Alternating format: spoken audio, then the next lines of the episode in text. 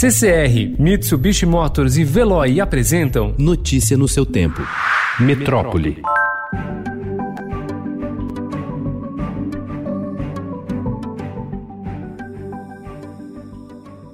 Os primeiros resultados do inquérito sorológico feito pela Prefeitura de São Paulo indicaram que 9,5% da população, pouco mais de um milhão de pessoas, foram expostos ao coronavírus. Segundo o município, a taxa é maior que de estudos similares de outros países, como França e Espanha. Oficialmente, a cidade tem 118 mil casos confirmados. O levantamento também mostrou que a mortalidade é três vezes maior na periferia da cidade.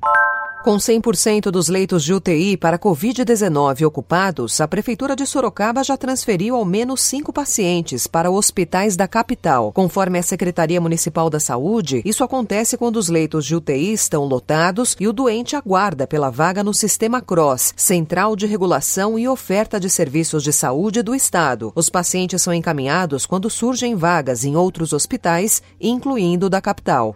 O que mais chama a atenção de todos nós é o número de óbitos registrado nas últimas 24 horas, é um número de 434, é o maior número de óbitos registrados é, neste período. O estado de São Paulo registrou recorde de mortes provocadas pelo novo coronavírus. A marca anterior havia sido no dia 17, com 389 mortes.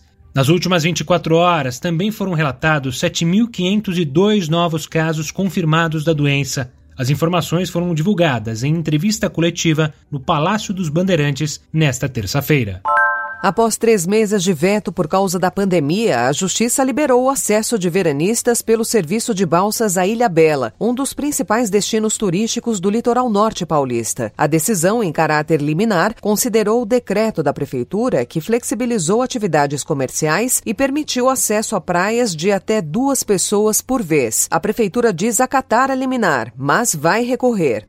O ministro interino da Saúde, Eduardo Pazuello, afirmou ontem à comissão mista do Congresso que acompanha as medidas de enfrentamento à pandemia que o Brasil deve assinar esta semana acordo com a Universidade de Oxford para produzir uma possível vacina contra a Covid-19. Em torno de 15 iniciativas promissoras no mundo de vacinas e estamos trabalhando direto com as, com as três mais promissoras. E aí é uma vacina é, na Faculdade de Oxford, que é da AstraZeneca, que nós estamos fechando com a Casa Civil a assinatura já do compromisso de participação do Brasil.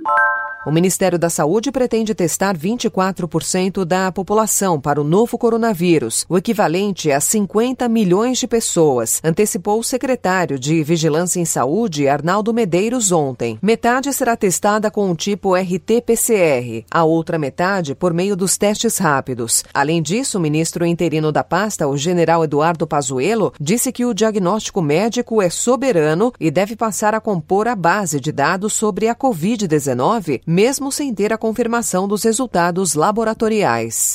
Candidato a assumir o Ministério da Educação, Renato Feder se reuniu na manhã de ontem com o presidente Jair Bolsonaro no Palácio do Planalto. Na conversa de quase uma hora, Bolsonaro falou ao atual secretário de Educação do Paraná que deseja um plano para a retomada das aulas pós-pandemia do coronavírus. O Ministério da Educação revogou a portaria assinada pelo ex-ministro Abraham Weintraub no dia 18 de junho, que acabava com normas que estimulavam cotas voltadas para negros, indígenas e pessoas com deficiência em cursos de pós-graduação no país. O ato foi publicado na edição do Diário Oficial de ontem. O plenário da Câmara dos Deputados aprovou ontem o texto principal de um projeto que altera o Código de Trânsito Brasileiro. Entre as propostas está a ampliação da variedade da CNH de 5 para 10 anos e uma escala de pontuações para suspensão da carteira, além dos 20 pontos adotados hoje. O texto ainda passará por votações de destaque, provavelmente hoje, e análise do Senado. Notícia no seu tempo. Oferecimento CCR e Mitsubishi Motors. Apoio Veloy. Fique em casa. Passe sem filas com o Veloy depois.